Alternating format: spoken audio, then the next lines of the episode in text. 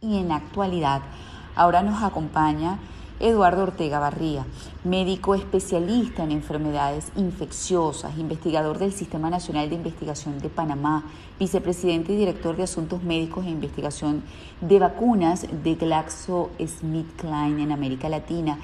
Y en esta entrega de A Tu Salud eh, nos va a hablar de una noticia de gran importancia conocida el día de ayer Pfizer afirma que su vacuna contra el COVID-19 es 90% eficaz. Muy buenos días y gracias por estar con nosotros, Eduardo. Buenos días, gracias por la invitación. A ver, ¿qué implicaciones tiene esto? ¿Qué significa? ¿Qué es lo novedoso de, de esta vacuna? ¿Y qué tan cerca estamos, en todo caso, de tener eh, una vacuna probada, en este caso hablando de este en específico, eh, y de una producción este, importante para, para abastecer la necesidad mundial?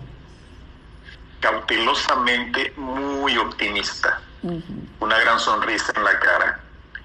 Es una gran noticia preliminarmente y cuando digo preliminarmente me refiero a que la información que tenemos es de medios de comunicación, no es una comunicación sometida a una revista científica y todavía eh, no ha sido evaluada por grupos científicos independientes, excepto el grupo de monitoreo de datos eh, que normalmente no reporta la compañía.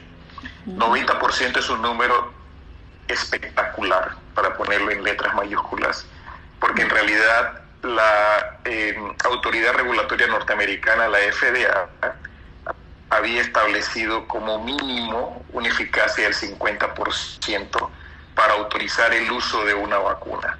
Así que los más optimistas estábamos entre, bueno, 60, si tenemos 70 sería eh, muy bueno, 90% es excelente.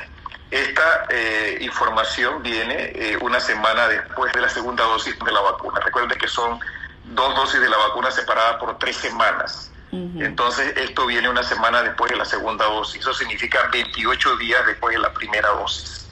Eh, es una tecnología innovadora. Ese es otro de los temas que tenemos que esperar un poco porque no hay información completa de los resultados. Eh, recuerde que esta tecnología utiliza ácido ribonucleico mensajero. Esta es una partícula que codifica para información y esta vacuna en específico codifica para la proteína S del virus que es una proteína que está en la envoltura externa y que el virus utiliza para pegarse e invadir las células y multiplicarse dentro de las células.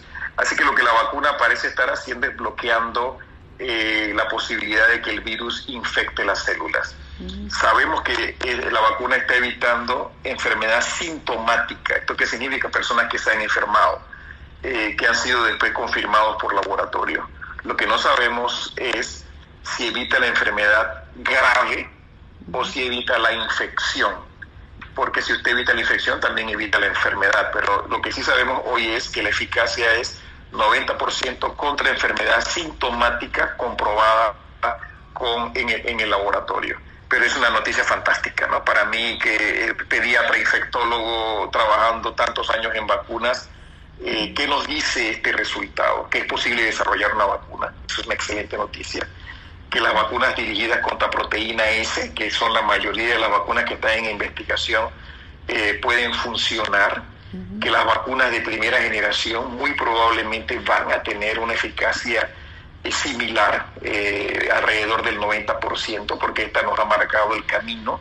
Así que yo espero que las otras vacunas que tienen tecnología similar, como por ejemplo Moderna, u otras tecnologías basadas en proteína S, tengan una eficacia muy similar a esta.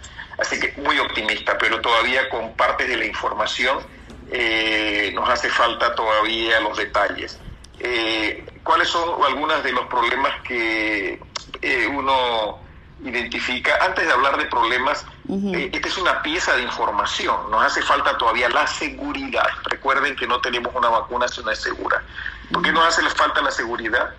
Porque la autoridad regulatoria le pidió a las compañías que para someter para aprobación ellos tenían que por lo menos tener dos meses de seguimiento del 50% de la población eh, después de la segunda de la segunda dosis de la vacuna. Este es un estudio grande, este es un estudio de 44 mil personas, Así que la compañía va a tener que esperar eh, por lo que eh, la información dice hasta la última semana de noviembre para tener esos dos meses de seguimiento y eh, confirmar la seguridad. Hay dos aspectos importantes adicionales. Hay una capacidad limitada para producirla, eso lo sabíamos. hoy en día, al parecer, hay 50 millones de dosis de vacuna, habrá 50 millones de dosis de vacunas para finales de este año eso significa que siendo dos dosis la vacuna, se pueden vacunar 25 millones de personas. Y pues, lógicamente pienso que la mayoría van a ser en Estados Unidos y Norteamérica. Claro. Una buena noticia es que para el próximo año ellos tienen 50 millones eh, de dosis de vacuna. Esto significa que se podrán vacunar 25 eh, millones de personas, ya que esta es una vacuna de dos dosis. Eh, pienso que lógicamente la mayoría de estas personas serán vacunadas en Estados Unidos y en Norteamérica.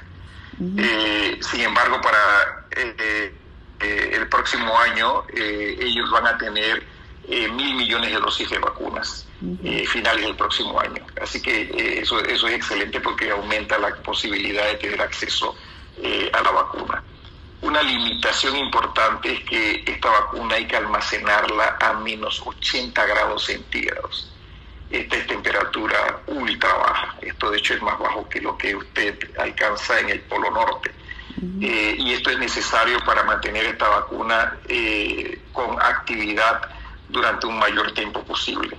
Así que va a tener que ser transportada a muy bajas temperaturas, almacenada a muy baja temperatura y cuando sea distribuida se va a requerir una cadena de frío especial.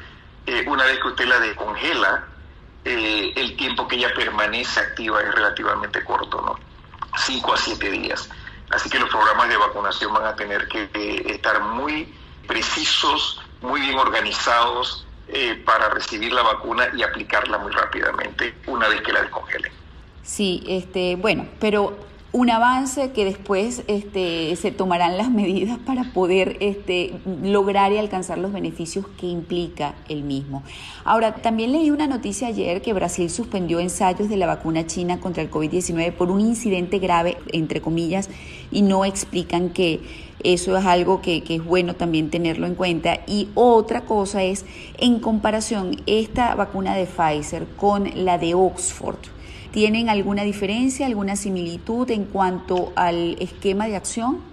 Sí, eh, son dos tecnologías diferentes. Eh, la vacuna de Pfizer usa ácido ribonucleico mensajero. Eh, la vacuna de Oxford usa un vector viral. Un vector viral es un virus que ha sido modificado para que no cause enfermedad ni síntomas y se vuelve un acarreador de información una vez eh, la persona es inyectada, el virus eh, libera esa información a la célula y la célula eh, produce la vacuna dentro de la célula. Son tecnologías diferentes, son altamente inmunogénicas ambas, muy novedosas. De hecho, hay una sola vacuna previa licenciada utilizando vectores virales, es la vacuna de ébola que fue licenciada en Europa este año y de las vacunas de ácido ribonucleico, esta sería eh, pues la primera vacuna que se autoriza para uso en seres humanos, ¿no? Pero son dos tecnologías diferentes. Eh, hablando de tener un estudio, recuerda que el estudio de AstraZeneca estuvo eh, brevemente detenido fuera de los Estados Unidos y Norteamérica y estuvo detenido por un tiempo más prolongado, seis semanas en Estados Unidos, y ya reinició. Sin embargo, AstraZeneca ha sometido a la Agencia Europea de Medicamentos eh, la información a medida que la información está siendo generada y esto puede que acelere eh, la autorización una vez que la agencia europea reciba los datos de eficacia. Eh, yo soy optimista, ¿no? Creo que vamos a tener datos probablemente de otra vacuna de ácido ribonucleico en las próximas semanas o finales de este año y muy probablemente AstraZeneca nos va a dar una buena noticia, si no a finales de este año, muy a principios del próximo año. Así que vamos a tener más de una vacuna y esto es bueno para todos nosotros porque nos da la posibilidad de tener acceso a estas vacunas no solo en los países desarrollados, sino en América Latina, que ha sido eh, fuertemente golpeada eh, por este virus. Bueno, muchísimas gracias. Quedo muy satisfecha con la información como en la oportunidad anterior y le agradezco su tiempo y regalarnos además datos tan valiosos para, para estar enterados y tener pues los pies bien puestos sobre la tierra con respecto a este tipo de datos tan importantes en tiempos de pandemia como los actuales. Estuvimos conversando con Eduardo Ortega Barria, médico especialista en enfermedades infecciosas, investigador del Sistema Nacional de Investigación de Panamá, vicepresidente y director de Asuntos Médicos e Investigación de Vacunas de GlaxoSmithKline en América Latina.